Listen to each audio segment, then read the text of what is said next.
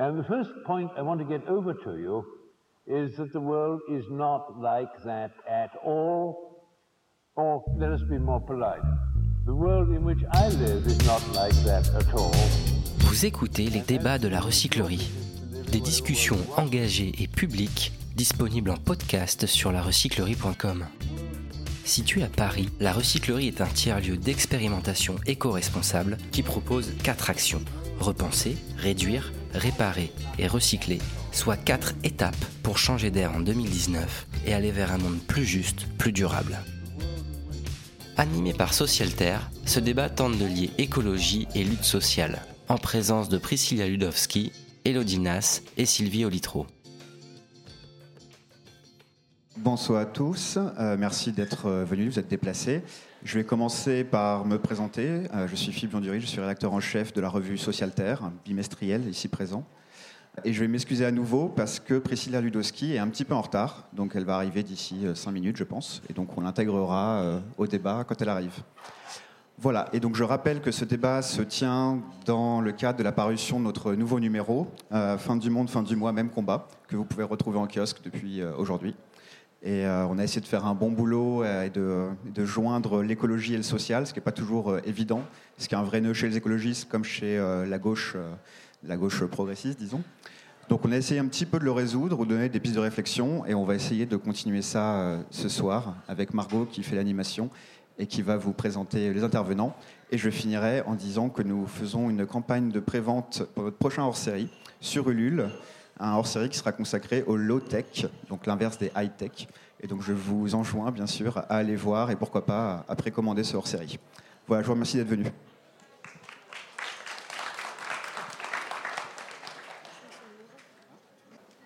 Bonsoir.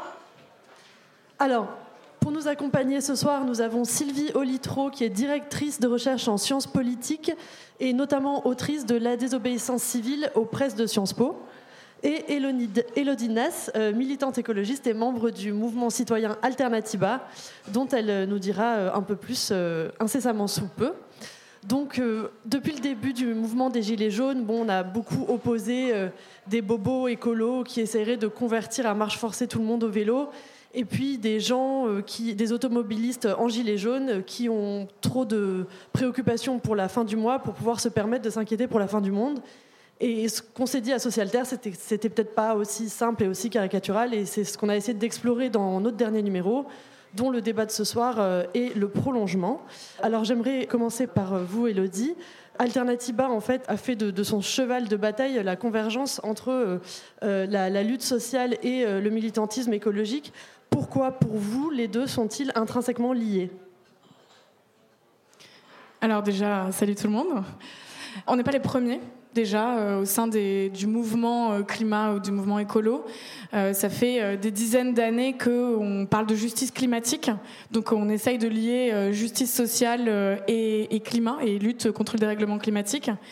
Et Alternativa, qui, est plus un, mouvement citoyen qui est là pour montrer effectivement qu'il y a des alternatives qui existent dans tous les domaines et qu'on peut vivre mieux dès maintenant on a pris un peu euh, effectivement à bras le corps euh, ce, sujet-là. On en parle depuis longtemps.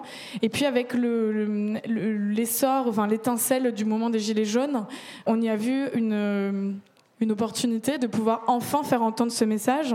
Et effectivement, avec pas mal d'actions communes qui ont été réalisées euh, dans les territoires entre euh, des, Gilets jaunes et euh, des membres d'Action non violente COP21, qui est un peu la, branche de résistance et de désobéissance civile d'Alternativa. donc des actions de blocage contre des multinationales comme Monsanto, comme Amazon, qui représentent un peu le pire de notre société, et l'organisation euh, notamment de la marche pour le climat euh, du 8 décembre, où malgré l'intimidation euh, et la pression dont on a essayé de, nous opposer, dont on a été sujet, on a maintenu cette marche avec l'idée vraiment de porter ce message urgence climatique et sociale, fin du monde, fin du mois, même combat. Et c'est une bataille culturelle à défaut d'autre chose pour le moment, que euh, personnellement, je pense qu'on a vraiment gagné. C'est que maintenant, on ne remet plus en cause euh, le lien entre les deux. Euh, et justement, cette, pièce avec ces deux faces, d'un côté l'écologie et d'un côté le, le social. Merci. Sylvie Olitro, dans une tribune que vous co-signez dans Libération la semaine dernière, vous disiez qu'avec tous les nouveaux clivages euh, qui se mettaient en place, pourquoi est-ce que celui entre euh, écologie et productivisme pourrait pas devenir aussi euh, déterminant? Donc ça, on est, typiquement dans, l'idée, en opposant écologie et productivisme, que le, militantisme climatique et social iraient ensemble. Oui, tout à fait. Alors moi aussi, je vous souhaite déjà une bonne écoute. Euh, je vous remercie d'être là. La réflexion en fait sur l'écologie, enfin dans l'écologie, dans le mouvement écologiste, euh, sur euh, les questions sociales et les questions environnementales date en réalité dès le début. C'est-à-dire que si on regarde même les fondateurs de l'écologie, alors en France mais aussi aux États-Unis, il y a la question, par exemple, de la justice environnementale qui apparaît dès le début. Alors, aux États-Unis, par exemple, la justice environnementale est très reliée aux questions, d'ailleurs, dites là-bas d'ethnicité, puisque comme par hasard, ce sont souvent dans les quartiers les plus pauvres qu'on déverse euh, les toxiques, euh, qu'il y a des problèmes environnementaux graves, euh, etc. Donc cette question-là n'est pas forcément très nouvelle. Par contre, ce qui se passe en France en ce moment, je ne dirais pas que c'est forcément nouveau, mais on ne peut pas nier que c'est une singularité. Une singularité, là, je suis quand même avant tout une spécialiste de sciences politiques, donc je parle en, politiste, c'est que la singularité, ça vient évidemment de l'effet des, bah, présidentielles. Euh, qui a totalement émietté toute euh, alors, la gauche et tous les partis politiques. Et en ce moment, ce qu'on observe avec les européennes, c'est que se recompose quelque chose. Alors, j'ai bien dit quelque chose comme un échiquier euh, politique et euh, ce qu'on a pu trouver, parce que je, co-signe, donc il y a Géraud Guibert et Bruno Villalba, euh, tous les trois on a observé qu'en ce moment l'écologie est à la mode, c'est-à-dire que partout ils vont parler d'écologie, tous les partis parlent d'écologie, tous les partis vont aller sur leur petit greenwashing, mais en réalité, la question est sociétale. C'est-à-dire que si on prend en compte que l'écologie, eh bien évidemment, euh, c'est une remise en cause fondamentale de la société et des moyens de production. Là, on est sur un autre registre. Et donc, c'était une interpellation aussi, hein, cette tribune. C'était une interpellation. Alors, évidemment, on est très optimiste, puisqu'on interpellait essentiellement les élus ou les futurs élus et euh, les, les, partis politiques, puisque c'était un peu l'idée, puisqu'on était sur les élections européennes. Donc, pour revenir au débat, ce qu'on observe actuellement, c'est à la fois un vieux débat ou un débat qui existe bien dans le mouvement écologiste, mais euh, on peut pas nier la singularité. La première singularité, c'est, pour dire vite, l'effet Macron qui a pulvérisé les forces politiques et à droite comme à gauche, mais enfin euh, essentiellement euh, sur les questions d'écologie, ça a été quand même plutôt à gauche et d'autre part un mouvement social inédit qui est, qui est, celui des Gilets jaunes, qui est quand même parti aussi autour d'une question de taxes, alors on peut peut-être y revenir tout à l'heure, mais aussi sur une question bah, éminemment de société. Oui, alors justement, à propos du mouvement des Gilets jaunes, nous accueillons Priscilla Ludowski, euh, qui est euh, une des figures de ce mouvement, qui avait écrit euh, en mai dernier une pétition pour la baisse du prix des carburants à la pompe, et puis après, il y a eu bah, tout, le mouvement qui, s'en est suivi. Alors justement, on était en train de parler de, des convergences entre lutte sociale et écologique, et moi, je voulais vous demander, maintenant, dans les événements Facebook des Gilets jaunes, il y a écrit pour une justice fiscale, sociale et climatique ou environnementale. Je voulais savoir si cette question y était depuis le début pour vous, ou euh, si elle est arrivée en cours de route et si oui, pourquoi? Bonsoir. Alors euh, oui, euh, pour ma part depuis le début, puisque c'était un petit peu le cœur de la pétition. Enfin, en tout cas, ça traitait de la transition écologique, ça la traite toujours. Donc oui, moi j'avais pas mal de questionnements à ce sujet-là. Donc les questions écologiques ont été posées dès le départ. C'est ensuite que malheureusement on a, on a pas mal opposé les deux sujets, enfin le social et l'écologique. Et il est revenu dans le débat lorsque les, euh, les premières assemblées, les premiers débats Gilets jaunes ont eu lieu en fait. Euh, au départ, euh, enfin en tout cas sur la fin d'année dernière, on était pas mal sur des actions de forme. Et, et au début d'année, il y a des débats qui ont été organisés, des assemblées, des rencontres entre Gilets jaunes et Gilets enfin gilet euh, vert, on peut dire, euh, et, d'autres profils qui habituellement euh, n'avaient pas l'habitude de se côtoyer, d'échanger, ni de débattre. Et les questions telles que celles de la démocratie, du social, du fiscal, l'écologie sont naturellement, se sont naturellement posées. Et d'ailleurs, la plateforme du vrai débat qui a été mise en place par les Gilets jaunes en parallèle de celle du grand débat, lumière, mettre en lumière quatre thèmes, dont celui de, l'écologie. C'est la, quatrième grande famille des thèmes les plus, des propositions les plus postées sur la plateforme. Et alors, euh, je reviens à ce que nous expliquait Sylvie Olitro. Euh, vous nous expliquiez que la question euh, sociale, elle a toujours été présente dans la construction d'un mouvement politique écologiste et d'un mouvement militant écologiste. À l'inverse, euh, on peut dire que euh, la gauche s'en est pas, s'est pas emparée tout de suite de l'écologie, ou alors, comme vous l'avez rappelé, parfois de manière un peu greenwashing, un peu, euh, un peu artificielle. là, vous disiez tout à l'heure, l'écologie est à la mode. Est-ce qu'on est sur quelque chose de fond, ou est-ce qu'on est sur quelque chose finalement de déclaratif? Disons ce qui est un peu nouveau aussi, c'est que je dirais tout au début, c'est quand même plutôt les forces de gauche et les plutôt proches de l'écologie, c'est-à-dire typiquement le Parti socialiste, qui s'est emparé des questions écologistes. Et de des questions vertes, mais vertes au sens général. Euh, actuellement, ce qui se produit, c'est que euh, la plupart, je dirais, des listes, et euh, des listes aussi, il faut quand même clairement le dire, à l'extrême droite, peuvent parler d'écologie.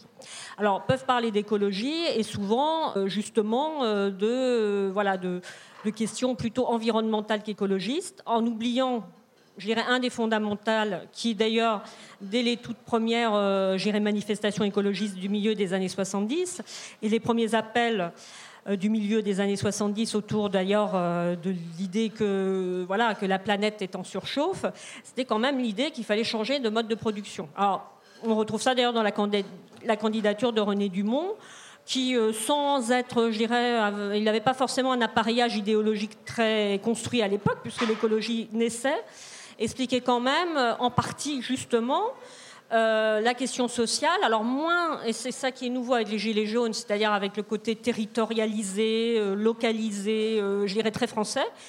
René Dumont, lui, parlait de l'écologie au niveau planétaire et donc des rapports nord-sud mais qui était aussi une manière de redistribution de richesses et une manière aussi d'expliquer que, voilà, que les questions de production au nord avaient des effets au sud. Euh, actuellement, on voit que la question de la redistribution sociale se pose au niveau planétaire, c'est évident, mais a aussi des répercussions euh, gérées au niveau national et au niveau local. Ce qui n'avait pas totalement été euh, géré au tout début de l'écologie politique française, mais pas non plus dans l'écologie euh, gérée en général. On parlait plutôt au niveau planétaire. Donc je trouve que ce qui est intéressant avec ce qui se produit actuellement, mais ce qui se produit aussi dans le mouvement écologiste, qui est vraiment reparti sur la relocalisation en ce moment, c'est qu'il y a vraiment une articulation entre des revendications euh, territorialisées liées au quotidien des, voilà, des personnes, hein, de toutes les personnes qui euh, manifestent dans la rue, etc., qui ont de l'expérience, de la pratique, je dirais leur pratique de l'inégalité sociale, comprennent, ils savent qu'il y a des choses qui vont, vont pas, pour dire vite. Et puis, parallèlement, une prise de conscience que oui, il y a, euh, à faire, il y a des, nouvelles solidarités à mettre en place ou des, euh, un nouveau discours peut-être à porter sur des choses qui paraissent aberrantes, euh, notamment même sur les questions alimentaires et autres. Justement, Elodinès, cette dimension locale du militantisme environnemental, écologique, c'est quelque chose qui est très important pour Alternativa oui, elle est, très intéressante. Enfin, elle est portée euh, par effectivement l'ensemble des groupes euh, au niveau euh, qui sont organisés en France. Et, je voulais juste revenir Ouais, sur, un, euh, sur la question de la convergence en fait entre les deux et qui est très important, c'est en fait on a beaucoup parlé du même combat euh, pour euh, faire le lien entre gilets jaunes et mouvement climat et, en fait quand on creuse vraiment, c'est pas tout à fait le même combat, mais, mais ce qu'on ce que nous on porte, c'est que en fait c'est le même c'est le même responsable. Euh, c'est euh, le, système, et ça, rejoint ce qui a été dit euh, précédemment sur le système productiviste, c'est que nous, on porte un slogan depuis un moment qui est celui de changer le système, pas le climat. Et l'idée de changer le système, de, lutter contre les responsables du dérèglement climatique, contre les gros pollueurs, qui sont aussi ceux qui sont responsables des inégalités sociales et fiscales, évidemment, qui sont souvent exemptés avec des cadeaux fiscaux. C'est eux qui sont l'objet de notre colère commune. Ensuite, le combat qu'on mène chacun de notre côté, parfois, il, est, il est un peu divergent. On n'a pas toute la, même vie ou la même analyse des choses. Mais en tout cas, c'est vraiment important de voir que ce sur quoi on se rejoint, c'est le ses responsables.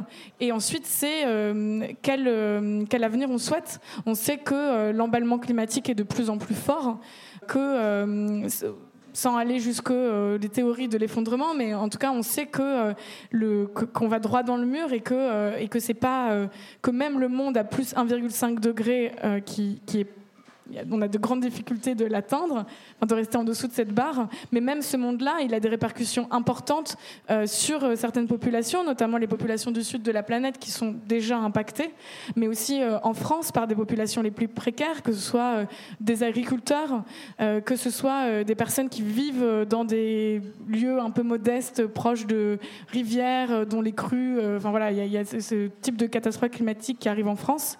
Et du coup, la question de euh, comment on change le système, comment on change notre façon de vivre au niveau local, que ce soit dans notre manière de nous déplacer, que ce soit dans notre alimentation, euh, que ce soit dans notre manière de, de, l'énergie qu'on produit, et du coup même la question des passoires énergétiques, donc des populations les plus précaires qui n'ont pas assez d'argent pour se chauffer ou assez d'argent pour euh, avoir accès à un système de chauffage euh, décent, ben c'est eux qui payent euh, doublement par, leur santé et aussi, financièrement. Donc oui, la question de la, localité, elle est très forte, à la fois dans les alternatives qu'on peut mettre en place au niveau local, donc comment on, vit mieux dans sa ville, mais aussi comment on s'oppose à certains projets euh, là, je pense euh, au GCO, au Grand euh, Contournement Ouest, donc un projet autoroutier complètement inutile à Strasbourg. il y a évidemment l'exemple de l'aéroport Notre-Dame-des-Landes, mais il y, a, il Europa City, donc ce projet de, du plus grand centre commercial avec une piste de ski artificielle en Ile-de-France, dans les dernières terres arables d'Ile-de-France. Donc on voit bien que, voilà, que la question de la localité est importante et qu'on est face aux mêmes, aux mêmes responsables. Et alors cette idée, euh, Priscilla Ludowski, euh, que c'est pas forcément le même combat, mais au moins les mêmes responsables, et que les responsables, ce serait euh, cette société productiviste, voilà. Est-ce que c'est une idée que vous partagez? Oui, et, ça, on a pu le constater lorsque, dans les différentes formes d'action qui avaient eu lieu, les activistes du climat et les gilets jaunes se retrouvaient sur les mêmes cibles. Euh, lorsqu'elle ciblait les grandes, les grandes sociétés, que ce soit pour dénoncer les, inégalités fiscales ou que ce soit pour dénoncer le fait que ce soit les plus grands pollueurs, eh ben, ils se retrouvaient sur les mêmes cibles euh, dans les actions. Donc ça, voilà, ça, ça, a pu se voir à ce niveau-là. Et effectivement, euh, même combat. Alors c'est, le thème est peut-être un petit peu trop pas, c'est, peut-être pas le plus adapté, mais effectivement, en, tout cas, les cibles sont les mêmes. Et je pense pas que ce soit un hasard. Voilà. Et nous tous, quel que soit euh, le combat qu'on mène euh, et quelle que soit la structure à travers laquelle on le fait, euh, on est tous avant tout citoyens. Donc on est tous forcément concernés par ce qui se passe aujourd'hui, d'une manière ou d'une autre. nos proches sont concernés d'une manière ou d'une autre. Donc c'est plutôt en ça que, que le combat est le même.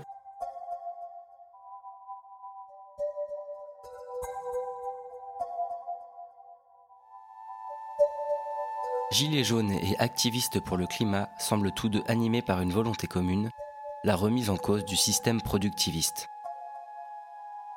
Mais s'agit-il pour autant de créer un seul et même mouvement? Alors, euh, tout est quand même parti euh, de la question euh, du carburant et de la taxe carbone. Au niveau de, vos revendications par rapport à ça, est-ce que le, le, gel de la hausse de la taxe carbone, c'est quelque chose qui, entre guillemets, vous suffit? Ou est-ce que vous avez d'autres revendications, des nouvelles revendications? Alors dans la pétition, il y a beaucoup de questions. Sur, sur la question précise de, du transport alors oui, il y avait pas mal de questions qui sont restées sans réponse, même s'il y a une réponse du président, entre guillemets, via son cabinet de communication certainement, qui sont restées donc euh, vraiment sans réponse, à savoir euh, les, les, les projets éventuellement aidés ou soutenus par le gouvernement euh, il y avait cette question-là qui se posait de savoir si ça existait, si vraiment le gouvernement avait l'intention d'accompagner des projets et si oui, lesquels. Donc on n'a toujours pas cette réponse, malgré qu'on ait rencontré le ministre de la Transition fin novembre et, qui avait promis de nous adresser la liste des projets soutenus, mais on ne les a toujours pas. On ne les a pas adressés, non. Voilà. Euh, on avait aussi, enfin, il y avait des questions qui se posaient aussi de savoir pourquoi euh, sur certains secteurs il n'y avait pas du tout de taxes, euh, les secteurs maritimes, aériens, Mhm. par exemple. Euh, pourquoi les- dans le secteur maritime euh, les- on les euh, contraignait pas à utiliser un carburant plus propre, Mhm. par exemple, puisqu'il y a des- pas mal de rejets de soufre sur les côtes, euh, les côtes euh, du sud et qui donc du coup ils tombent malades à cause de ça, entre autres. Voilà, il y avait plusieurs questions comme ça qui se posaient et, euh, sans réponse. Voilà, donc c'est au-delà d'avoir des revendications, il y avait cette volonté de comprendre et essayer de savoir aussi en quoi le gouvernement avait euh, éventuellement une certaine exemplarité en montrant qu'il préparait ou avait préparé des mesures qui allaient dans le sens de la transition. Parce qu'on a aussi d'autres soucis pour les pesticides. On a beaucoup de soucis au niveau euh, aussi des, des- des pesticides en France, enfin en tout cas sur l'Hexagone, mais aussi dans les territoires d'outre-mer, avec le chlordécone. Il y a aussi le souci de la sargasse. Il y a beaucoup de, de questions comme ça qui restent sans réponse. À cette époque-là, avant que le, projet soit arrêté, il y avait la question qui se posait de savoir si vous voulez qu'on arrête d'utiliser du pétrole, parce que c'était un des arguments hein, qui disait voilà, on, on hausse les taxes parce qu'on veut financer la transition, mais en réalité ça finance le CICE en partie. On, on vous demande de délaisser le véhicule, mais on donne pas vraiment les moyens de pouvoir accéder à un, un autre type de véhicule moins polluant. On nous dit acheter des véhicules électriques, sauf qu'ils sont pas moins polluants. On délocalise juste la pollution dans un autre pays. Euh, parce que là où c'est produit, ben, ça peut poser des questions sur la manière dont euh, les matériaux sont extraits du sol.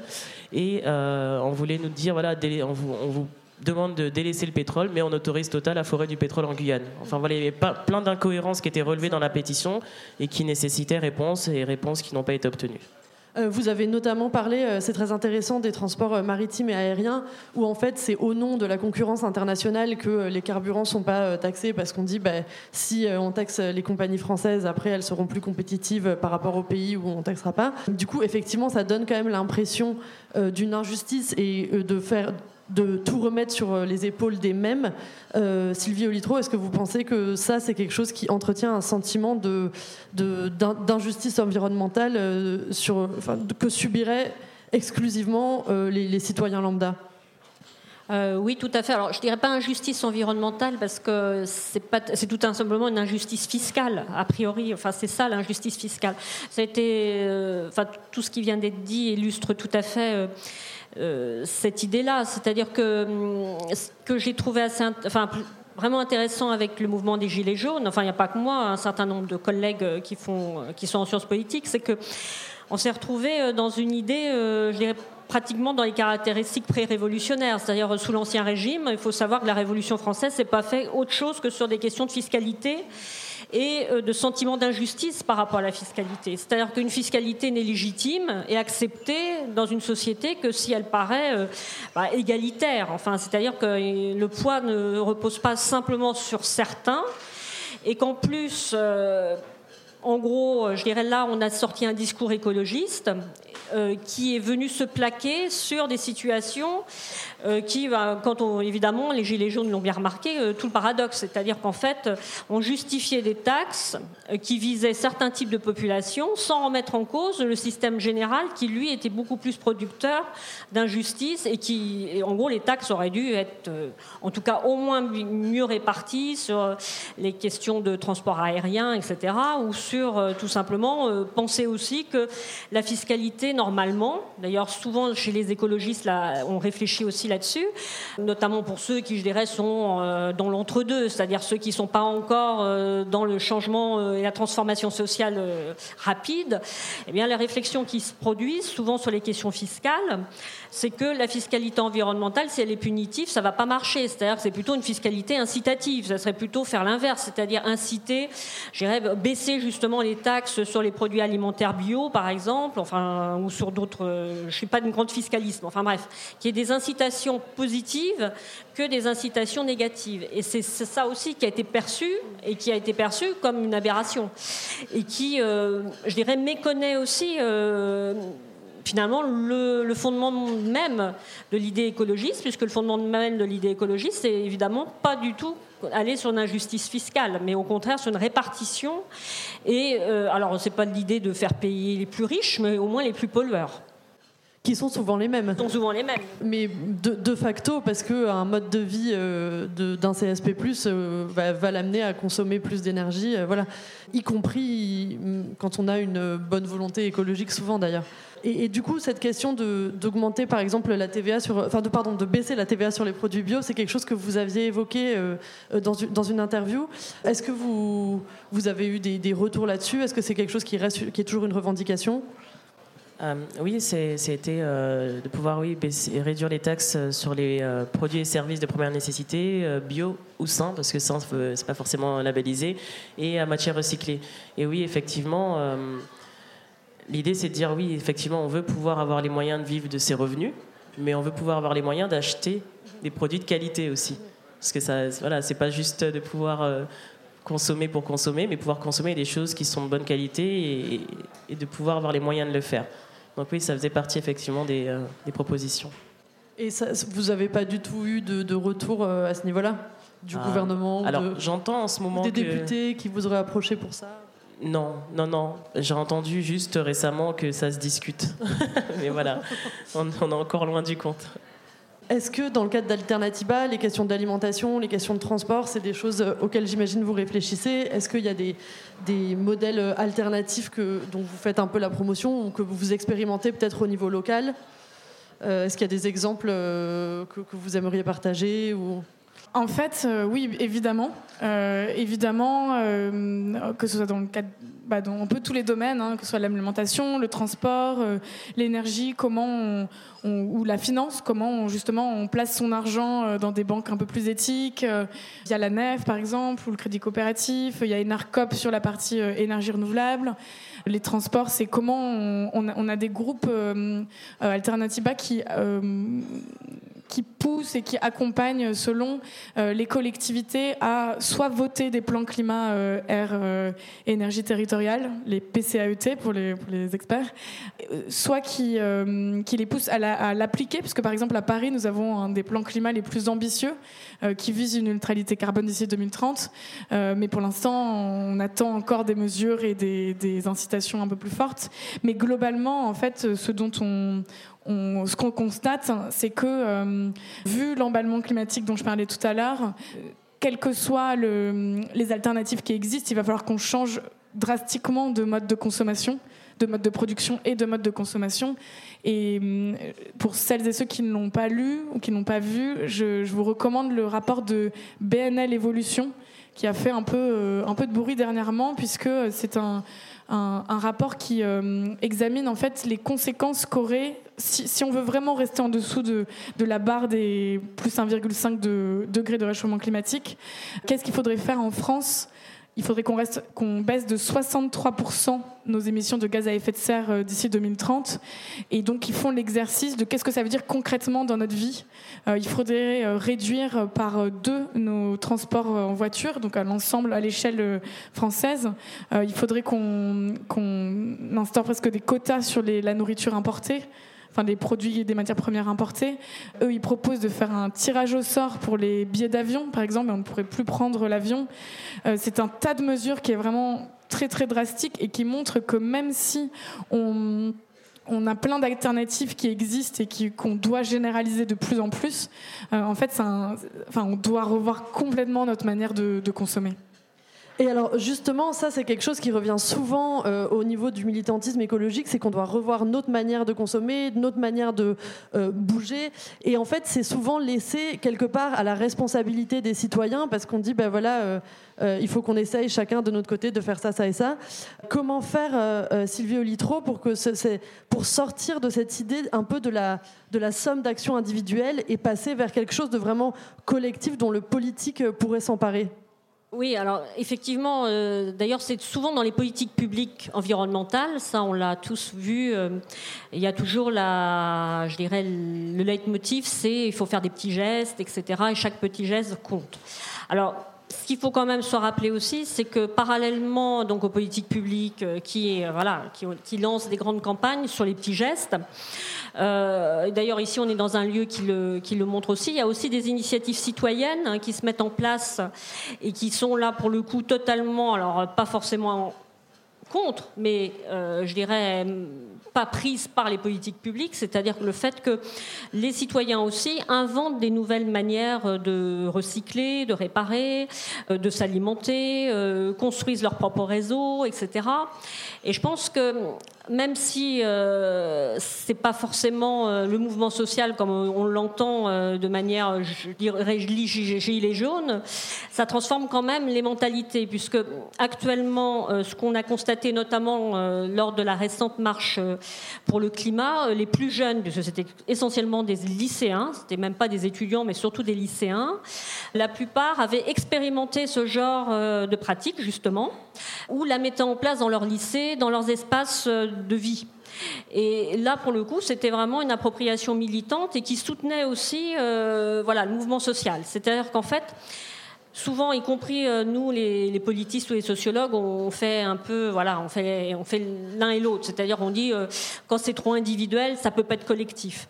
À mon avis, surtout pour l'écologie, ça marche pas, puisque depuis le début, de toute façon, le mouvement écologiste a toujours réclamé une exemplarité, enfin, en tout cas, qu'on essaye de transformer à minima un peu sa vie mais d'autant plus actuellement, euh, parmi les plus jeunes, il y a une recherche justement de, ce, je dirais, de cet investissement pratique et pragmatique, d'autant plus dans le contexte actuel où les forces politiques, euh, bon bref, euh, n'accarent pas plus pas du tout l'opinion, et en tout cas l'opinion des plus jeunes. On sait qu'actuellement, l'électeur, j'ai bien dit l'électeur moyen, c'est quelqu'un d'âgé, plutôt retraité, qui a plus de 45 ans, euh, euh, qui est plutôt classe moyenne, etc. Ce qui veut dire qu'il y a un gros matelas d'abstentionnistes, et ces matelas d'abstentionnistes sont aussi ceux qui parfois bien qu'abstentionnistes, sont très investis dans d'autres espaces, et notamment ces espaces militants-là. Donc, euh, à mon sens, euh, c'est pas forcément, euh, je dirais au contraire, ça peut être aussi une manière euh, de, de s'approprier des luttes. Et c'est bien souvent parce qu'on a commencé par ces luttes-là ou parce que, bah, au moment des ZAD, voilà, au fur et à mesure, on s'approprie un espace et on s'invente des nouveaux espaces, que se constitue le, le groupe militant. Elodie, vous vouliez réagir là-dessus? Oui, c'était pour le lien avec euh, les éco-gestes et du coup les formes euh, d'action collective. C'est que, euh, effectivement, je suis assez d'accord, on, est obligé de passer par des gestes individuels, ne serait-ce que par cohérence perso. mais, mais l'action collective, elle est nécessaire pour, pour entraîner des alternatives, qu'elles de, deviennent la norme. Et puis, il y a aussi un volet que, que nous, on porte vraiment, c'est celui de euh, de la dénonciation, de la résistance et de l'opposition à euh, des acteurs qui ne nous permettent pas de, changer de système et de lutter contre le dérèglement climatique et contre les inégalités. Donc c'est celui des, acteurs dont on parlait, euh, dont on parlait tout à l'heure, que ce soit des acteurs privés ou des acteurs publics. Je pense que tant que Total continue ses activités, ou peut-être continue d'exister, c'est très compliqué de bah, en fait, de se dire, euh, ouais, il faut, que, il faut que nous, à notre niveau, on continue de recycler, euh, qu'on nous oblige à. Enfin, qu'il y ait cette, cette normativité euh, assez contraignante, parce que c'est ce type d'acteur qui est le responsable du, ben, de l'emballement climatique. Et, et, du coup, l'idée de de passer à la, résistance et à la désobéissance civile, chez nous, elle est, très très forte. Et alors justement, bon, sur euh, les actions collectives euh, qui se passent en ce moment avec les Gilets jaunes, c'est quelque chose quand même euh, d'assez inédit en France en termes de, durée du mouvement, de forme du mouvement, etc. Je pense que c'est intéressant aussi d'aborder les moyens d'action pour, défendre que ce soit euh, euh, une lutte sociale ou écologique. Je voudrais savoir, est-ce que vous aviez une idée de ce que ça donnerait quand ça a commencé? Et est-ce qu'il y avait une, stratégie, par exemple, derrière le fait de décider de manifester le samedi et pas de continuer sur, sur tous les jours de la semaine, des choses comme ça?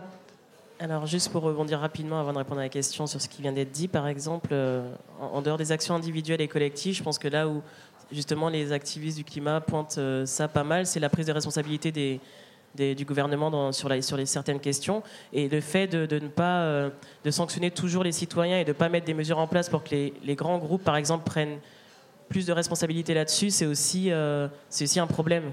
Je veux dire, quand on offre certaines choses, en tant que citoyen, on a la responsabilité d'essayer de consommer mieux et de faire les choses correctement, sauf que c'est compliqué quand on a pris des mauvaises habitudes pendant des années. Donc c'est vrai que s'il y avait des mesures qui avaient été mises en place pour que dans certains rayons, il y ait moins de choses disponibles et moins d'offres et moins de, de, matières non recyclées, moins de choses comme ça qui seraient dans les rayons, que les billets par exemple d'avion sont maintenant moins chers que les billets de train, ce qui n'est pas normal si on veut qu'on aille moins prendre l'avion. Enfin, il y a plein de mesures comme ça qui auraient pu être contrôlées pour qu'on puisse nous essayer de, faire les choses autrement et de s'adapter. Et pour ce qui est de la pétition et de ce que ça deviendrait ensuite, euh, non, forcément, non, j'avais pas du tout idée que ça prendrait une telle ampleur. Euh, et pour les samedis, c'est simplement que c'est vrai qu'au départ, la question était de savoir euh, quand est-ce qu'il pourrait y avoir manifestation. On voit beaucoup de manifestations, souvent au même endroit, à République, les mercredis, etc. C'est souvent ce qu'on qu'on a pu voir dans le paysage. Et le samedi, c'était simplement la, possibilité de donner à plus de personnes le, justement le créneau pour pouvoir être disponible. Et ça s'est plutôt euh, imposé naturellement, on va dire. Il n'y avait pas de stratégie de, mettre le samedi en place. C'était une question de disponibilité. Et euh, Sylvie Olitro, quel regard euh, de politis vous portez sur le, le caractère inédit de ce mouvement? Et est-ce que vous pensez que là, on, assiste à quelque chose de novateur en termes d'organisation Ou est-ce que finalement, parce qu'il y a aussi beaucoup de choses qui se font dans un cadre non syndical, euh, via des groupes Facebook, etc. Est-ce que ça, c'est quelque chose qui vous semble être juste une évolution normale de la lutte sociale, on va dire, ou quelque chose de profondément euh, novateur, une forme de basculement? Ah, je pense que ce qui est novateur aussi, c'est la, je dirais, la longévité du mouvement, puisque euh, je crois que dès le début, enfin tout au début en tout cas, euh, d'ailleurs ça a été mal pris en compte par euh, l'État, par le gouvernement, puisque ça semblait être une lutte qui allait en gros se régler en une semaine, voire deux semaines ou trois semaines, qui suffisait voilà, d'avoir une réponse et, ça allait s'arrêter.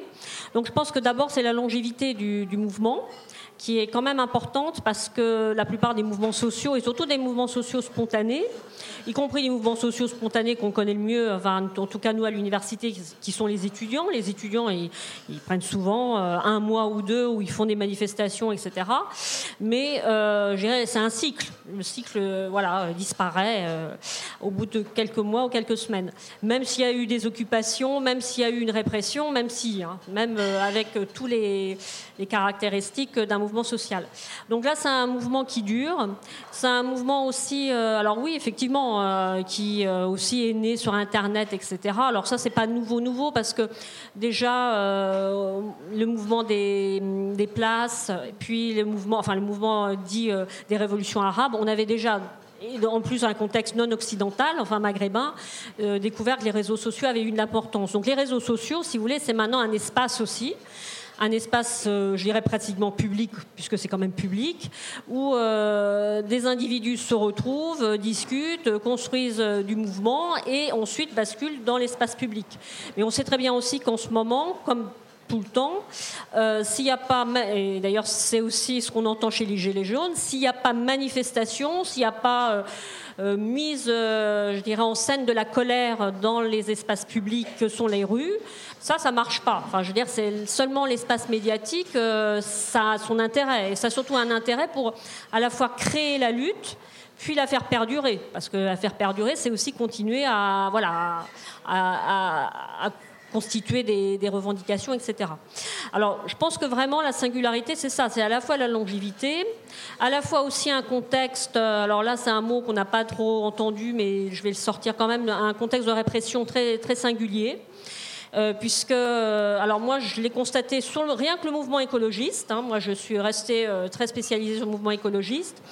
D'abord, la, mort de Rémi Fraisse en 2014, puis le fait qu'au moment de l'état d'urgence, il y a eu des interdictions, et, non seulement des interdictions, mais des poursuites à l'égard de certains militants qui étaient soupçonnés d'être subversifs, avec, je dirais, vraiment interdiction de, manifester.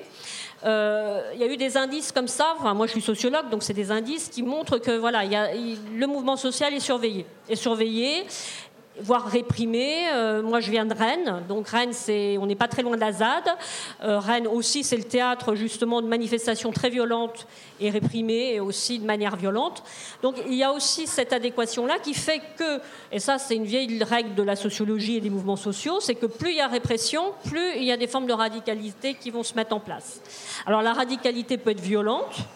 Et sur le mouvement écologiste, euh, c'est le mouvement non violent, mais un mouvement non violent peut être très radical aussi, c'est-à-dire aller, j'irais, dans des crans qui vont beaucoup plus loin que ce qu'auraient peut-être pensé les militants au départ du mouvement social. Elodie, cette, répression euh, accrue, est-ce que vous, vous l'avez expérimentée à Alternativa? Est-ce que vous en avez été témoin, voire victime? Alors, il y, a deux choses. Il y a la question de la radicalité qui est hyper euh, importante et, très intéressante parce que c'est justement des questions qu'on se pose beaucoup à Alternativa et, euh, là, ces derniers temps, c'est revenu beaucoup. Euh. en fait, on, voit que malgré les centaines de milliers de personnes qui marchent pour les marches pour le climat, malgré la, fameuse pétition de l'affaire du siècle qui a fait plus de 2,3 maintenant millions de signataires, en fait, comme pour le mouvement des Gilets jaunes, il n'y a pas de réponse aucun, aucune réponse du, gouvernement. Et, les, émissions de gaz à effet de serre ont augmenté pour la France depuis 2015, etc. Donc, euh, en fait, on, se pose la question de comment on se radicalise, comment on va plus loin, puisqu'en fait, euh, on a, de moins en moins de choix. Et, nous, on, fait de plus en plus de choix d'aller plus loin, avec un, petit fond de, désespoir et de se dire, bah, en fait, on n'a plus que ça à faire. Euh, euh, et, sur la question de la répression, on, le constate aussi puisque euh, le 21 février, on a lancé toute une série d'actions de décrochage de portraits d'Emmanuel Macron dans des mairies. Donc des actions qui sont un peu impertinentes Enfin, je veux dire, elles, elles vont pas changer le système en tant que tel. on vient décrocher ces portraits dans des mairies, donc on entre dans des mairies, et puis on laisse un vide qui est censé symboliser euh, l'inaction euh, climatique et sociale du gouvernement. Donc c'est quand même assez, euh, voilà, c'est impertinent, mais mais c'est pas non plus. et, et, en fait, on voit que depuis ces actions, donc il y a eu 32 portraits qui ont été réquisitionnés partout en France. on a 43 activistes qui ont été auditionnés. on a 19 perquisitions. On a 23 activistes qui ont été placés en garde à vue et 20 qui passeront en procès. Donc on a quatre procès à Bourg-en-Bresse, à Strasbourg, à Lyon et Paris. Et, euh, même les, les, les, officiers de la police judiciaire nous le disent, euh, en fait, ils ne comprennent pas. C'est un, un, niveau de répression qui est vraiment très élevé pour des actions euh, qui sont symboliques. Et on voit que là, on va toucher la corde sensible. On vient toucher l'image du président et, son, et son double discours de oui, nous, on, enfin, champion de la Terre et, en fait, en fait le, vide en face. Donc la, la question de la répression, elle, euh, enfin, après, c'est évidemment, euh, elle, n'a rien à voir avec euh, la répression physique et les violences policières dont étaient, étaient victimes les gilets jaunes et d'autres secteurs de la population. Je pense à, certains quartiers populaires qui eux sont sont vraiment touchés, enfin dans leur chair aussi. par les violences policières. mais en tout cas, on voit que ça monte dans le cran et ça n'entache pas, au contraire, ça renforce la détermination qu'on a à aller euh, à plus, loin et à continuer ces actions. Euh, on reviendra sur la radicalité parce que c'est super important, mais euh, je ne veux pas fermer le chapitre répression sans vous donner la parole, Priscilla Ludowski. bon, la, voilà, la répression policière du mouvement des Gilets jaunes, c'est un, un, secret pour personne. comment vous réagissez à ça? Est-ce que vous pensez que ça encourage la violence du mouvement? Est-ce que vous pensez que, que cette violence, elle est peut-être presque favorisé par, euh, par une, certaine euh, organisation euh, combattante entre police et manifestants. Qu'est-ce que vous avez à, nous dire là-dessus? Alors, c'est vrai que. il y a une certaine incohérence par rapport à ce que font les forces de l'ordre par moment dans certaines situations, parce qu'on hum, a pas mal, on a l'occasion pas mal de discuter avec eux, parce qu'on a le temps lorsqu'on est en manifestation et que par exemple on se retrouve coincé dans une rue ou quoi que ce soit, c'est l'occasion malheureusement d'aller discuter avec eux. Euh, et, ce qui est assez étonnant, c'est de voir que pas mal d'entre eux ne comprennent pas les instructions qu'ils reçoivent et que leur, leur, leur, euh, réserve les empêche de, pouvoir en dire plus. Mais effectivement, pas mal d'entre eux ont, témoigné déjà en disant on, fait ce qu'on nous a demandé de faire, mais on ne sait pas pourquoi on, fait ce qu'on fait. Et je trouve que c'est assez catastrophique parce que ce sont des personnes qui ont aussi des conditions de travail difficiles, parce que ça aussi on en a discuté avec eux, qui, qui sont à bout, qui n'en peuvent plus, que ce soit euh, dans ce qu'on leur demande de faire lors des manifestations ou que ce soit sur leur lieu de travail. Et c'est vrai qu'à un moment donné, euh, lorsque le mouvement a commencé, ils ont euh, eu, euh, via leur syndicat, l'intention de manifester. Et au moment où ils ont manifesté leur première intention, on, leur a lâché quelques miettes, comme je dirais. ce qui fait qu'ils ne sont pas allés plus loin, ce qui est bien dommage parce qu'il y a des choses à dire sur, ce, sur ce, cette profession-là. Et bien d'autres aussi, mais en l'occurrence, comme on les avait en face, ils sont au cœur de l'action avec, avec les Gilets jaunes dans les manifestations, c'est l'occasion d'en discuter plus longuement qu'avec d'autres professions. Et effectivement, ils sont euh, fatigués de tout ça autant que, les Gilets jaunes. Et c'est assez dommage. À côté de ça, euh, on, a ce problème de, personnes au sein des forces de l'ordre qui font beaucoup d'excès de zèle. Ça, c'est une réalité et ça existe dans tous les métiers. Mais là, en l'occurrence, on est sur 22 actes bientôt et on se rend compte euh, au fur et à mesure de l'escalade et, aussi des gros problèmes de comportement qu'il peut y avoir au niveau des forces de l'ordre. Côté manifestant, on a des personnes qui ont pris euh, le parti pris d'agir de manière violente, c'est affiché. Vous avez d'autres personnes qui se défendent face à la répression et vous avez des personnes qui ont évolué dans leur manière de manifester parce que la colère est montée au fur et à mesure par la répression subie ou et ou par le fait qu'ils vivent des situations très difficiles au quotidien. Donc il y a tout ce cocktail-là qui fait qu'arriver en manifestation, ça peut que être explosif, entre guillemets. Mais du coup, euh, quand vous dites qu'il y a des gens qui ont décidé, et c'est intéressant, on pourra peut-être réfléchir à pourquoi de manifester de manière violente ou qui, se sont qui ont progressivement changé de manière de manifester, euh, quelque part, vous nous dites que les gens qui disent euh, c'est des casseurs, ça n'a rien à voir avec les gilets jaunes, font une mauvaise analyse. Alors ça dépend, euh, il y a de tout. Il y a des gens qui viennent spécifiquement pour casser et qui font partie d'un mouvement bien précis, d'autres qui viennent pour casser, pour casser, qui n'en ont rien à faire des manifestations et qui sont là à toutes les manifestations pour faire la même chose. Et vous en avez qui sont simplement plus virulents dans leurs propos, mais pas forcément, c'est pas forcément de la casse, mais qui vont aller au contact, qui vont aller vers les forces de l'ordre, qui vont peut-être les insulter par rage d'avoir été frappés la semaine d'avant, par exemple. Il y a des personnes qui ont été frappées alors qu'elles n'avaient rien fait. Il y a des personnes. ce, qui, ce qui est très frappant, c'est que vous avez les personnes qui sont appréhendées dans des postures d'attaque comme on arrêterait n'importe qui qui est dans une posture d'attaque ou d'agressivité, et vous avez des personnes qui sont arrêtées, molestées, frappées, alors qu'elles n'ont rien fait. Et ça, c'est une réalité aussi. Euh, beaucoup de personnes, c'est quand même pas normal que des personnes qui aient manifesté et qui sont dans une posture pacifique euh, se retrouvent à, l'hôpital euh, parce qu'elles ont été touchées par, un, LBD, par exemple. Bon nombre des personnes qui ont été touchées par des LBD étaient des personnes qui filmaient avec leur téléphone quand même. Elles n'avaient pas d'armes dans les mains, elles n'étaient pas dans une posture agressive. et c'est ça qui est catastrophique. Ce sont des comportements qui ont été dénoncés par Amnesty International, par l'ONU, et quand c'est quand même assez inquiétant. Et c'est vraiment dommage que qu'il n'y ait pas des mesures prises pour que cette arme-là soit, soit, déposée. Et c'est quand même aussi dommage que les forces de l'ordre elles-mêmes ne prennent pas la responsabilité de se dire voilà, on nous a donné une instruction qui, qui ne va pas, donc nous, on décide de ne pas l'utiliser. Parce que c'est une prise de responsabilité aussi. Je veux dire, quand on travaille et qu'on a des instructions reçues qui nous paraissent incohérentes ou qui mettent l'autre en danger, on peut prendre la responsabilité en tant qu'employé, même avec un droit de réserve, de dire stop. C'est un risque à prendre, mais en l'occurrence, ça éviterait d'avoir des personnes blessées. Euh, et, d'avoir des, conditions de manifestation aussi, euh, aussi euh, dangereuses, entre guillemets. Alors la, radicalité, elle s'exprime pas forcément que en manifestation.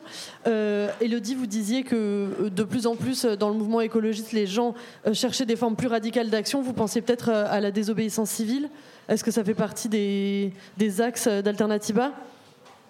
Oui, alors la désobéissance civile, on... enfin, ça, ne date pas de nous. Hein. Il y a, un, grand mouvement, un grand, oui, une grande tradition historique. Et c'est vrai que hum, en, 2015, un peu avant la COP 21, euh, Alternativa a, créé un peu une autre branche euh, qui est celui de Action non violente COP21, qui euh, visait justement à mener des actions de désobéissance civile et à s'opposer à des acteurs qui empêchaient, enfin qui avaient une, légalité, enfin une existence légale ou qui menaient des projets légaux, mais qui étaient illégitimes à notre sens puisqu'ils ne répondaient pas aux accords de Paris ou en tout cas à notre survie sur Terre.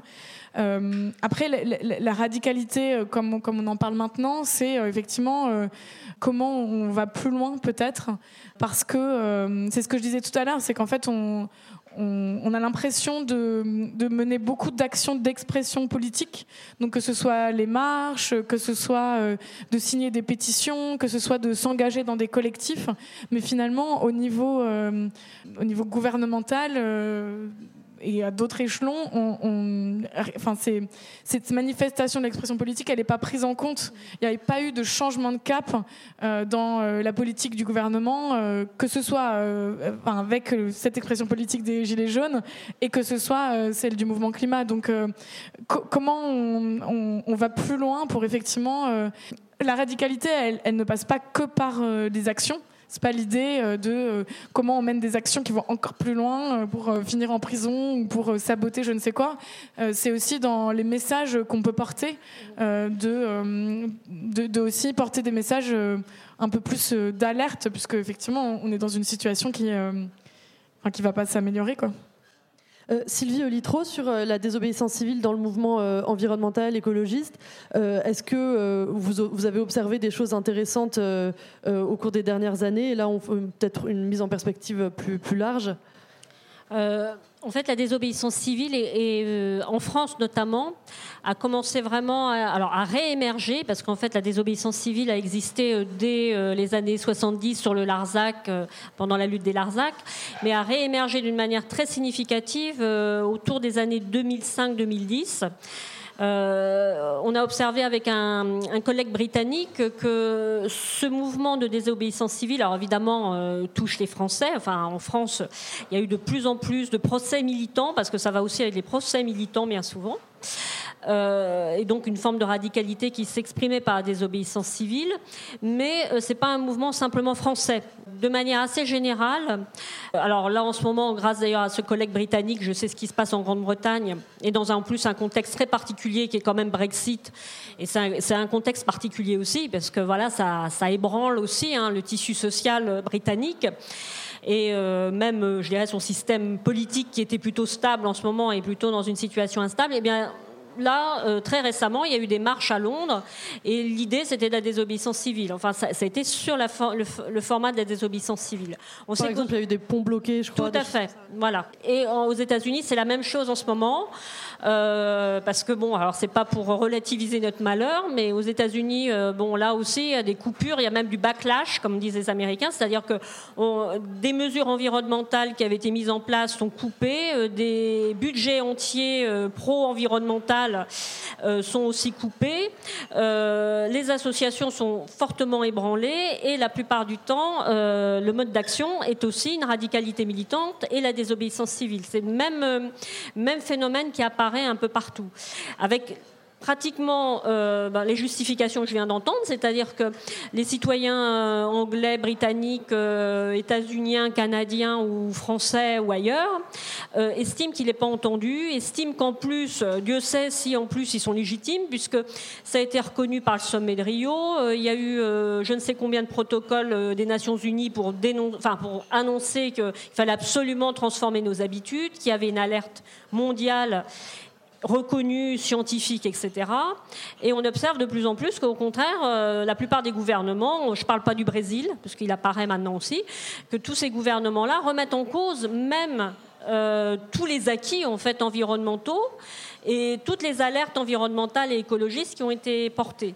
Donc euh, il semblerait que là, en ce moment, le mouvement écologiste soit porté par des formes de désobéissance civile et de radicalité militante, puisque je dirais les voies normales, qui sont les voies de la concertation, euh, les voies euh, des mobilisations, les voies euh, des pétitions, etc., ben, ça ne fonctionne pas.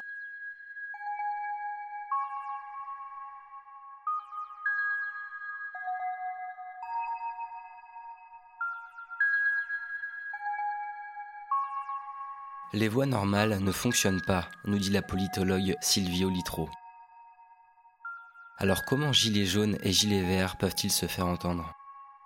La solidarité est-elle un bon moteur pour faire converger ces mouvements? Alors ça ne fonctionne pas, ça serait terrible comme mot de la fin. Donc est-ce que chacune d'entre vous, euh, même si effectivement on voit que euh, euh, ben voilà, les, revendications bon, n'ont pas trouvé de réponse jusqu'à présent, est-ce que chacune d'entre vous, que ce soit au niveau de ce que vous étudiez ou de ce que vous vivez, vous pourriez nous, dire un truc qui vous donne de l'espoir et qui vous fait penser que quand même on va dans le bon sens peut-être? C'est une question très difficile. Qu'est-ce qui me donnerait de l'espoir bah, que, euh, que pas mal de gens qui hésitent encore à, à, sortir dans les rues pour manifester leur mécontentement euh, sortent. J'ai l'espoir que les personnes sortent pour se manifester. Oui. Parce que lorsqu'on discute euh, avec les uns et les autres, on se rend compte que tout le monde dénonce les mêmes, les mêmes choses en réalité. Mhm. Mais tout le monde n'est pas dans les rues. Donc j'ai encore de l'espoir qu'il y ait beaucoup plus de monde. Voilà. Pour qu'on, voilà, que on, nous a beaucoup dit voilà, vous êtes une minorité, vous représentez rien, etc. C'est pas important. Hein. Si une personne dit quelque chose de cohérent et qui a du sens, peu importe qu'elle soit seule en réalité, c'est ce qui le fond qui compte. Mais c'est vrai qu'on est beaucoup attaqué là-dessus et, euh, ça permet au gouvernement de, dévier un peu, un peu de sa, trajectoire en disant de toute façon ça n'a pas de sens, donc ça n'a pas, pas de sens que nous non plus on regarde. Mais, euh, mais c'est faux et on le sait.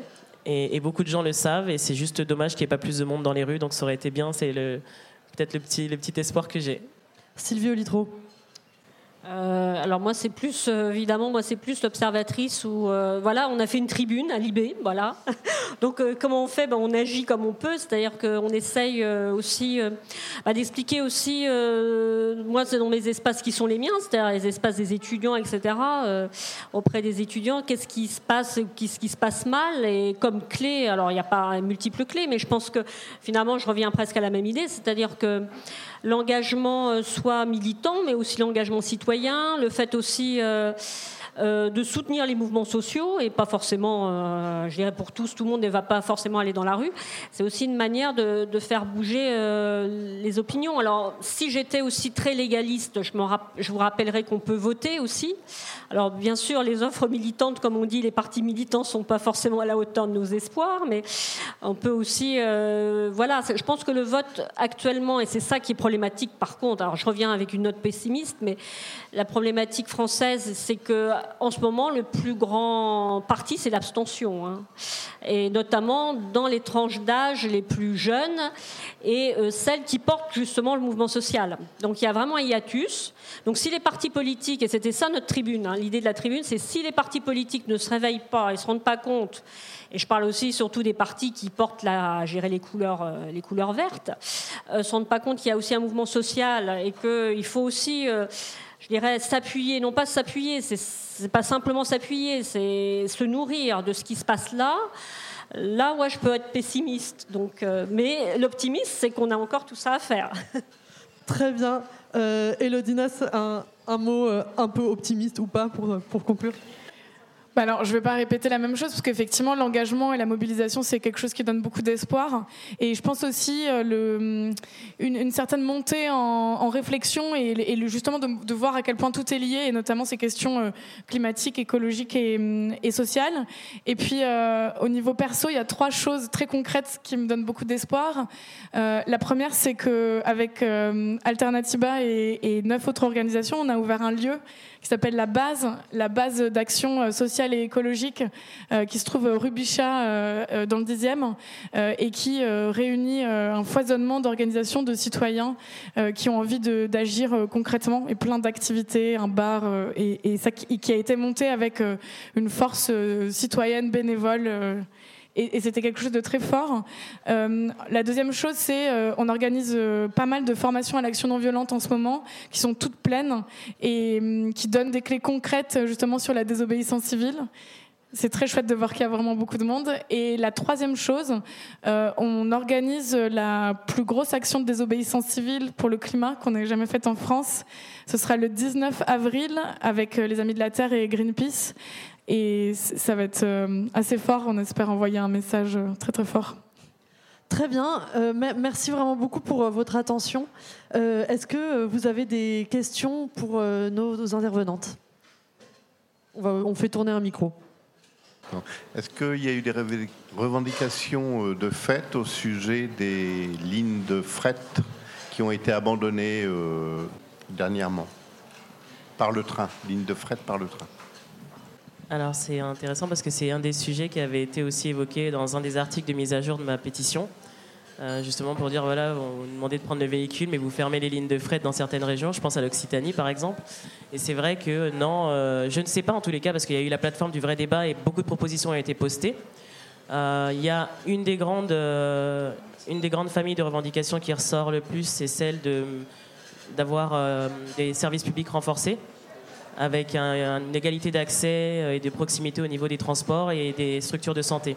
Donc ça en fait partie, dans une des quatre familles. Et ça a été dénoncé, mais bon, comme beaucoup de choses qui sont dénoncées actuellement, et voilà. En tout cas, ça fait partie de, de la deuxième grande famille des revendications postées sur le vrai débat. Autre question Oui, là-bas, tout au fond. Bonsoir, euh, merci beaucoup pour le débat, très intéressant et très vif. Euh, j'ai une question vraiment pour toutes les trois sur la question de la, justement de les limites de la convergence en fait entre la, lutte sociale et environnementale. C'est d'une part comment est-ce que vous expliquez que la convergence des fois, on a un peu du mal à la voir sur le terrain, où certes, il y, a, des gilets jaunes qui vont dans les manifs pour le climat, mais rarement l'inverse. Enfin, pas, pas à mon expérience. Et ensuite, euh, sur le plan politique aussi, comment est-ce que vous expliquez justement qu'il n'y a pas encore eu euh, enfin, cette prise, euh, enfin, vraiment, que les, les partis écologiques, ou on pourrait, pour le dire autrement, on pourrait avoir des, partis comme par exemple enfin, la, France insoumise qui pourrait porter ce double discours socio, euh, enfin, sur la, question sociale et la question écologique, mais enfin, ça ne prend pas vraiment. Et est-ce qu'une partie de la réponse, n'est pas dans le fait que euh, il y a dans, il y a, enfin, actuellement, il y a peut-être un impensé ou une absence dans le discours euh, écologique qui est de savoir qu'est-ce qu'on dit en fait euh, bah, justement à, l'électeur moyen que, vous, que vous évoquiez, qui, qui, a 45 ans, qui peut-être habite, euh, voilà, qui s'est endetté pour 20 ans pour acheter une maison en périurbain, qui a besoin de la voiture pour euh, aller travailler, faire les courses, emmener les enfants, et qui peut-être ne travaille pas pour Total, mais pour un sous-traitant, et que il peut bien changer ses, ses, habitudes de consommation, mais après changer la voiture, le boulot et tout, c'est peut-être pas possible. Quoi. Voilà, merci. Euh, Sylvie Olitro, peut-être euh, sur euh, l'offre politique Oui, alors sur le dernier aspect, je suis assez d'accord avec vous. l'offre politique, pour l'instant, n'a pas pensé justement l'électorat moyen. je pense que s'il y a un défi des partis politiques, quel qu'il soit d'ailleurs, enfin quel qu'il soit non, parce qu'il y en a certains qui ont bien ciblé ces personnes-là et qui ont bien ciblé les aspirations de ces populations-là. Euh, les écologistes, c'est vrai, jusqu'à maintenant, ont capté plutôt l'électorat urbain, d'ailleurs, plutôt, euh, comme on dit, euh, capital culturel, c'est-à-dire diplômé, plutôt des enseignants, enfin bref, plutôt des, cadres sup, etc. Cadres sup, d'ailleurs, pas forcément, j'irais, mais dans les métiers des médias et autres. Donc, c'est vrai qu'il y a un impensé, c'est l'impensé de cet électorat moyen. Donc, c'est ce que je disais tout à l'heure. S'il y avait vraiment euh, une offre écologique qui pourrait émerger en ce moment, ce serait celle qui arriverait à articuler ces deux dimensions. C'est-à-dire euh, savoir aussi répondre, alors peut-être par justement la fiscalité dite incitative ou avoir des vraies propositions pour ce, gérer ceux qui ne peuvent pas être euh, naturellement captés par, par l'offre politique écologiste. Alors, quant à la convergence, moi je suis assez d'accord avec vous. Hein, la convergence, alors moi j'ai pas fait, comme on dit euh, en sociologie, du terrain, c'est-à-dire j'ai pas forcément fait tous les cortèges de tous les, et gilets jaunes et du côté euh, climat. Alors j'ai bien vu qu'effectivement parfois. Euh, ça se rencontre et pas tout le temps. il faut bien savoir que même chez les gilets jaunes, voilà, tout le monde n'est pas sur la même opinion. ça, c'est assez clair. Euh, je crois que c'est pas l'idée, c'est pas de faire un et un. L'idée, c'est surtout euh, comment euh, les deux mouvements sociaux. Et alors moi, je connais plus ce mouvement écolo, donc comment le mouvement écologiste aussi peut prendre en compte ces questions de justice. Moi, j'appelle ça justice environnementale, pour reprendre un thème qui existe. Hein.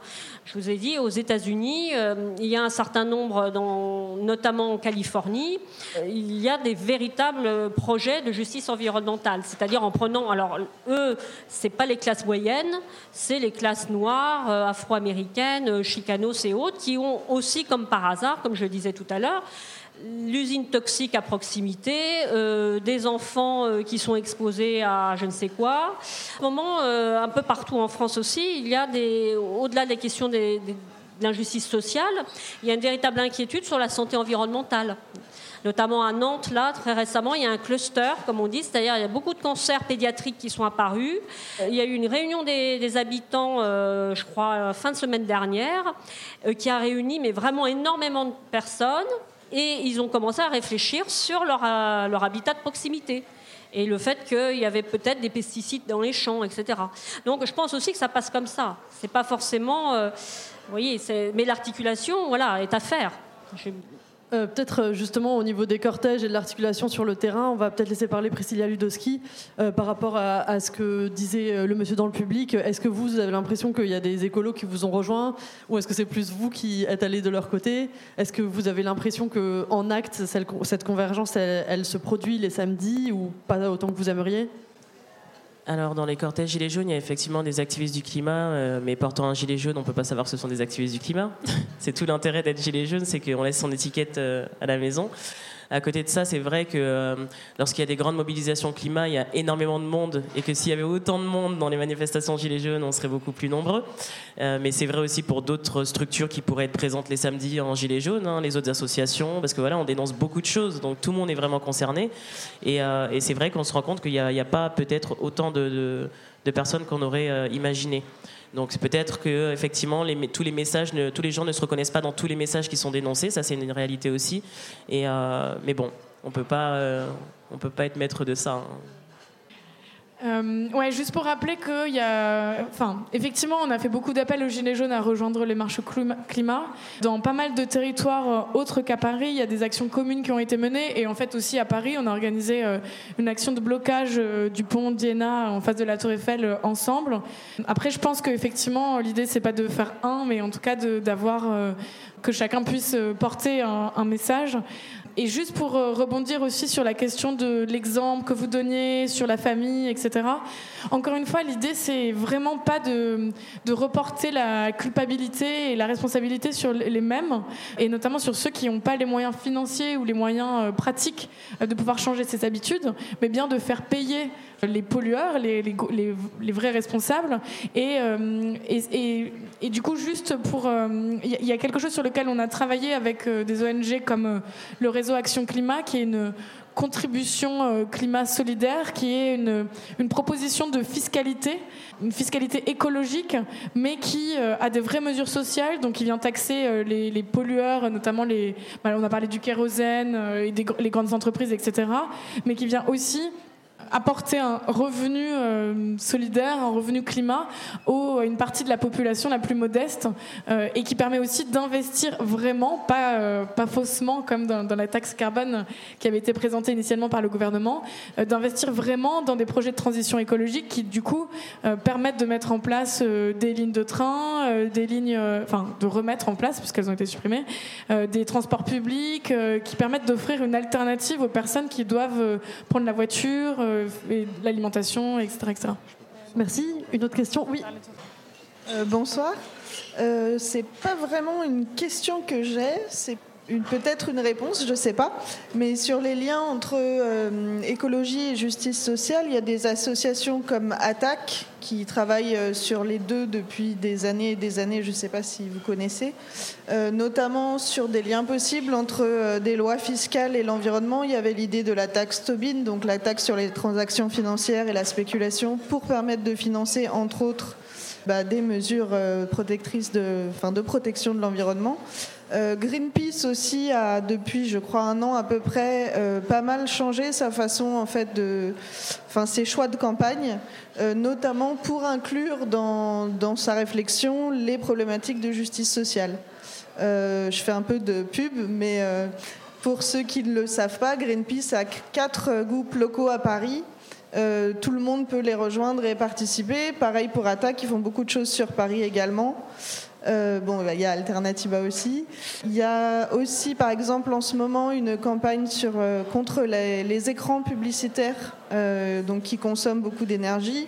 C'est aussi un biais d'action qui peut se faire localement, avec notamment RAP, qui est un collectif résistance à l'agression publicitaire, qui conjointement avec d'autres associations font en ce moment des actions contre bah, voilà, cette cette publicité qui donc pousse à la consommation et consomme euh, l'énergie euh, qui n'est pas forcément verte. Voilà, donc c'était pas une question, c'était juste pour ceux que ça intéresse, des petits moyens d'action locaux, vous pouvez rejoindre tous ces divers groupes.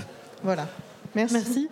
Bonjour, merci à toutes les quatre. Du coup, moi je vais rester un peu sur, euh, sur le même sujet de la convergence ou l'intersectionnalité. Et Je, voulais juste revenir parce que si on regarde un petit peu les, premiers écologistes politiques, leur idée c'était quand même celle de faire mieux avec moins ou vivre autrement pour vivre mieux.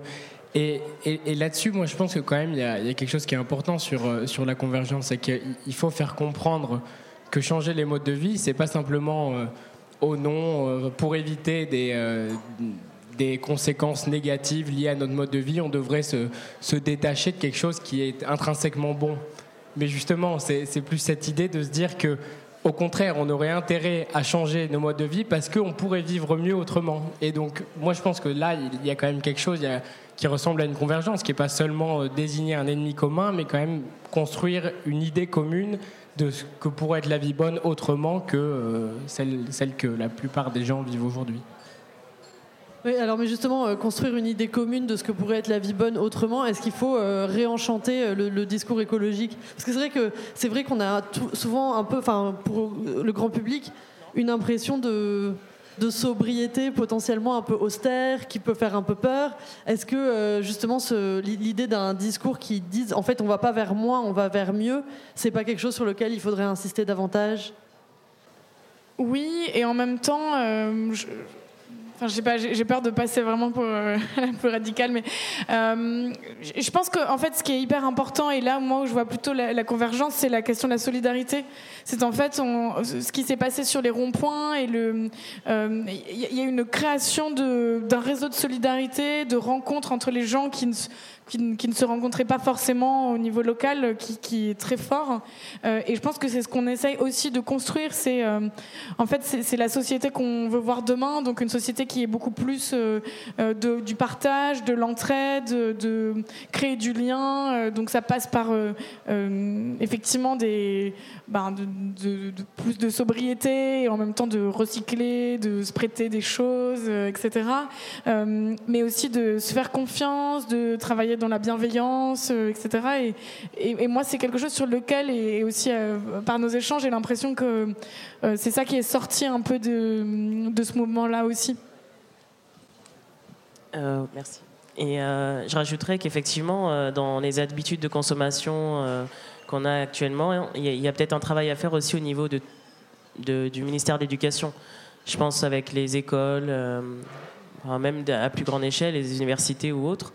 Je pense qu'il y a des, de la sensibilisation qui peut être faite à ce niveau-là aussi, et même au niveau des entreprises. On est beaucoup plus sur son lieu de travail que sur son lieu de vie, malheureusement.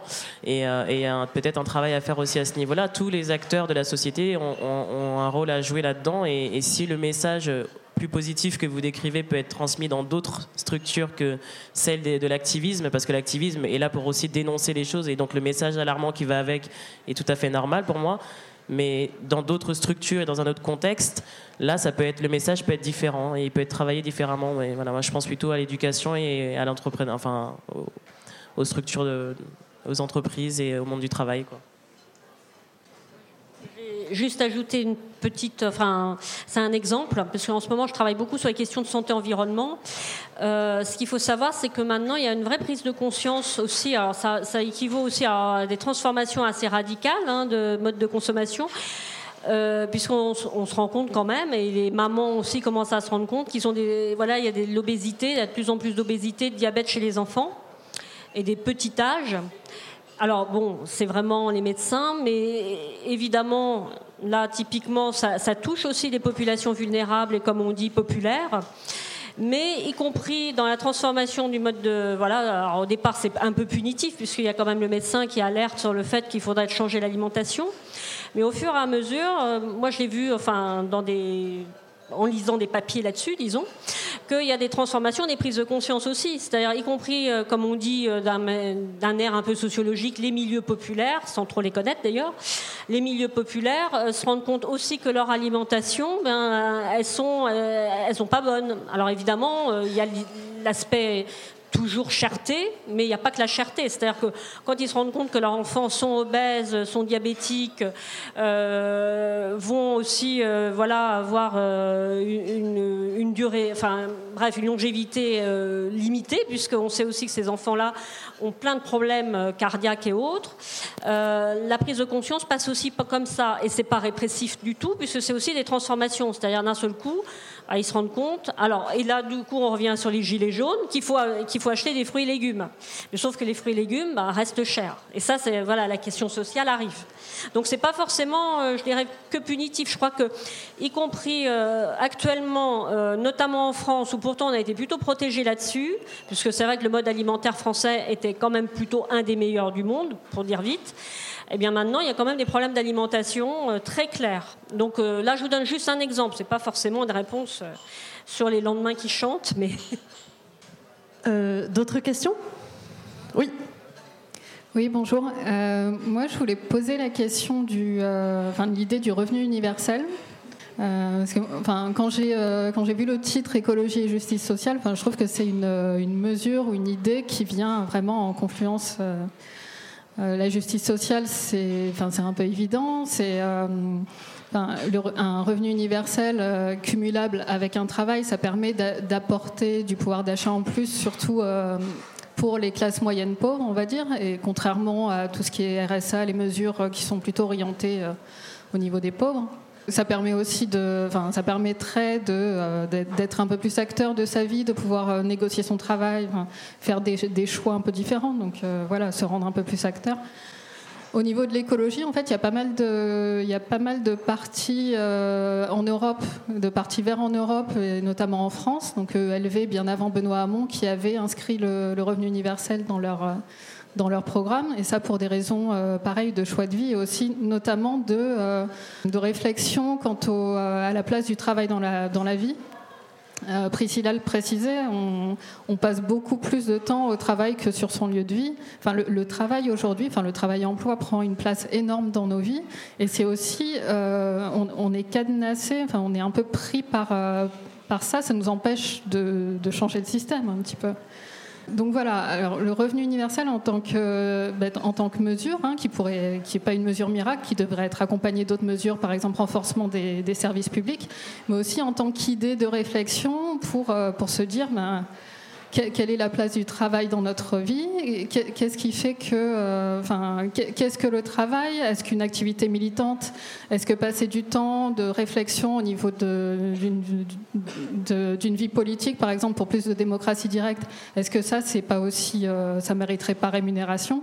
Donc voilà, j'aimerais savoir euh, bah, au niveau écologique ce que vous en pensez. Et puis euh, pour Priscilla aussi, est-ce que c'est discuté euh, chez les Gilets jaunes? Est-ce que ça fait partie du vrai débat? Est-ce que c'est quelque chose qui est revenu dans le vrai débat? Je ne l'ai pas beaucoup vu. dans les revenus, ce que, ce que j'ai vu dans les synthèses du, grand, du vrai débat, c'est la question de l'indexation des salaires et des retraites c'est beaucoup revenu. Euh, le revenu universel, je l'ai déjà entendu à plusieurs reprises, mais pas aussi souvent qu'on l'imagine.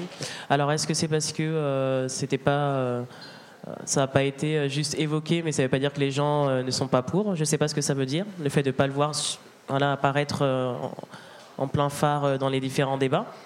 Mais, en l'occurrence, s'il y a débat, pourquoi pas. Hein. S'il faut lancer le sujet et en discuter, c'est une occasion aux assemblées Gilets jaunes et autres c'est pas un sujet que j'ai entendu, non. Mais ça peut, ça peut être. Pourquoi pas? Nous, on n'a pas vraiment creusé euh, ce sujet. Après, en tant que militant, c'est sûr que hum, la question, le rapport au travail et au travail euh, financé et du coup aux revenus qu'on peut en tirer ou pas, euh, c'est forcément des questions qu'on se pose. On se pose pas mal de questions sur, oui, et, enfin, rémunérer un certain nombre de personnes qui agissent beaucoup, qui passent beaucoup de temps dans l'organisation de, de, ce mouvement ça fait partie des réflexions, mais pour l'instant, on n'a pas, forcément arrivé à quelque chose de très concret. Oui, c'est une vraie, enfin, une vraie question. Euh, c'est vrai que dans les mouvements euh, années 70-80, la question du travail était présente parce qu'il y avait aussi des revendications syndicales qui venaient à l'époque de la CFDT, parce que la CFDT était porteuse d'un projet. Euh, d'ailleurs, ils étaient très présents sur ces questions-là à l'époque, puisque L'idée, c'était effectivement euh, de penser le travail d'une manière différente, et ça a été d'ailleurs le creuset qui a, amené les 35 heures. Enfin, 10 ou 15 ans après. C'est-à-dire la réduction du temps de travail pour aussi euh, qu'il y ait une meilleure, euh, je dirais, répartition du poids travail et, et, pas loisir, mais hors travail en fait. Et le hors travail étant aussi des possibilités d'engagement citoyen, etc. Mais vous soulevez une vraie question. C'est vrai qu'en ce moment, euh, cette question-là, enfin moi aussi, hein, je ne l'ai pas vu vraiment apparaître, alors que c'est une vraie question. Je pense que ce qui euh, manifeste aussi qu'on est vraiment accaparé par le travail, c'est que Moi, je le constate, y compris dans mon activité, c'est-à-dire qu'on est tous en surcharge, c'est-à-dire qu'on a tous des heures sup. Et euh, on sait aussi qu'il y a une précarité croissante euh, bah, du milieu du travail, c'est-à-dire que, euh, notamment nos jeunes, puisque moi je, vois les étudiants étant aussi responsables de master, passer un certain temps, comme on dit, en stage et d'aller de CDD en CDD, voire de plusieurs travails en même temps. Hein, plusieurs petits contrats en même temps. Donc cette fragmentation du travail, en fait, il y a une vraie réflexion à mener sur le travail et qui est plus tout à fait, euh, à mon avis, la même que ce qui pouvait se passer dans les années 70, parce que plein de l'idée de travail euh, longtemps c'était alors l'idée des années 70 c'est du Fordisme. C'était un travail à vie plus ou moins euh, plus ou moins dans le même métier etc alors qu'actuellement on est sur vraiment d'autres géométries. Et à mon avis la question des gilets jaunes enfin ça par contre je m'en souviens euh, notamment par des témoignages entendus à la radio à la télévision et autres. Il y avait notamment aussi la précarité chez les mères monoparentales à gérer aussi des vies je dirais différenciées et des vies compliquées, puisque euh, quand on est dans ces situations-là, c'est entre précarité, travail, garde d'enfants, euh, avoir une voiture pour euh, voilà, être obligé, je dirais, être obligé de mener toutes de front ces, histoires de vie dans la même vie. Donc je pense que vous soulevez vraiment un problème intéressant. Mais j'ai pas plus à vous dire que voilà. Effectivement, j'ai pas vu grand-chose. On va peut-être prendre une dernière question. Pour en revenir sur la politique, et à plus grande échelle, on sait que écologie et justice sociale sont liées, c'est d'accord, mais à grande échelle, il ne se passe rien de concret pour la biodiversité ou pour l'environnement. Je parle à l'échelle nationale, européenne ou mondiale. Est-ce que si on continue comme ça, à terme, on risque pas de voir l'inverse de la justice sociale, c'est-à-dire que l'intérêt de la biodiversité primerait sur les libertés individuelles, dans des espèces de dictatures vertes un petit peu, mais à long terme? Euh, là, vous êtes euh, ce que d'ailleurs dénonçait déjà Luc Ferry dans l'écofascisme, le nouvel ordre écologique, c'est-à-dire qu'il y aurait des dérives euh, autoritaires chez les écologistes.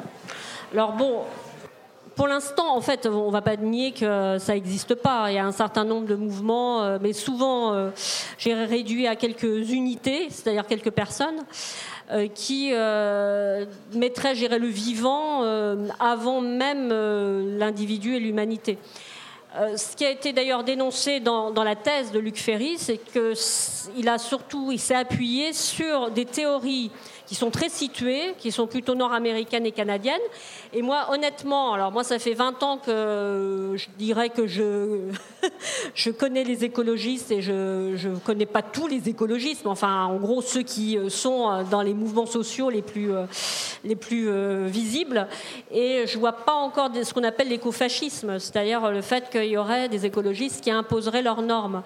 La biodiversité, de toute façon, y compris Greenpeace, est revenu là-dessus c'est-à-dire à un moment, à tout début de Greenpeace, euh, notamment par exemple, ils voulaient totalement interdire la chasse aux phoques sous prétexte qu'il fallait protéger les phoques. Et puis au fur et à mesure, ils se sont rendus compte qu'il y avait des, Inuits, qu'il y avait des autochtones et qu'il fallait quand même aussi travailler avec les chasseurs, c'est-à-dire travailler avec les populations. C'est-à-dire que c'est très rare qu'un écologiste, même si à un moment il peut avoir euh, géré des velléités euh, d'imposer euh, son ordre écologique, il y a des êtres humains qui vont apparaître, des acteurs, des chasseurs, des agriculteurs, etc. et actuellement, j'irai en France, c'est plutôt l'inverse. D'ailleurs, j'ai plutôt l'impression que c'est plutôt les lobbies agricoles qui sont plus, plus puissants que ceux qui vont défendre la biodiversité. Donc je pense que vous avez, raison d'avoir cette crainte, parce qu'on a toujours à avoir raison d'avoir peur de dérives de cet ordre-là. Mais moi, je ne vois pas ça arriver, en tout cas tout de suite. Peut-être dans une, euh, je sais pas, dans un scénario de science-fiction dans un siècle ou deux peut-être, mais pour l'instant, je vois rien. Et moi, je parle juste en sociologue euh, du présent, pour la France. Ouais, bon, moi je, fais peut-être partie de ces militants, mais je, ne suis pas, suis pas née écolo déjà. Euh, j'avais, pour moi, la vision de l'écologie avant, c'était les ours blancs sur la banquise, et je trouvais ça triste. Mais en fait, euh, tant qu'il y avait des guerres dans le monde et des gens qui mouraient de faim, euh, je, je trouvais pas ça très Euh, c'est très caricatural, mais c'est quand même ce que je pensais avant. Et puis, euh, en fait, l'extinction de la biodiversité, elle est comme liée à notre survie, enfin la survie de l'espèce humaine sur la Terre. Donc, euh, même si potentiellement il y a des risques de dictature verte, je trouve que c'est quand même un, un peu ces mots qui sont brandis comme risque et, qui sont un peu déconnectés de, la réalité qu'on peut vivre, et notamment le, enfin, le, je vais me faire taper sur les doigts par d'autres, mais enfin c'est aussi, en fait, finalement, c'est quand même notre place sur Terre et dans cette biodiversité qu'on défend avant tout. Donc, Bon, ben, écoutez, je crois que on n'a sûrement pas fait le tour, mais euh, on a abordé quand même pas mal de choses. Merci vraiment beaucoup pour euh, votre attention et, vos questions, et merci surtout à nos trois invités, euh, Priscilla Ludowski, Sylvie Olitro et Elodie Nas.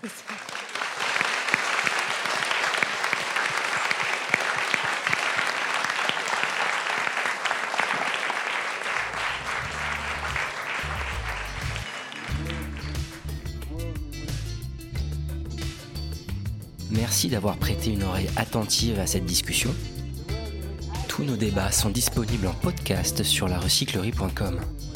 Vous pouvez également suivre nos activités sur Facebook, Instagram ou encore mieux, venir échanger avec nous à la recyclerie au 83 boulevard Ornano à Paris, métro porte de Clignancourt.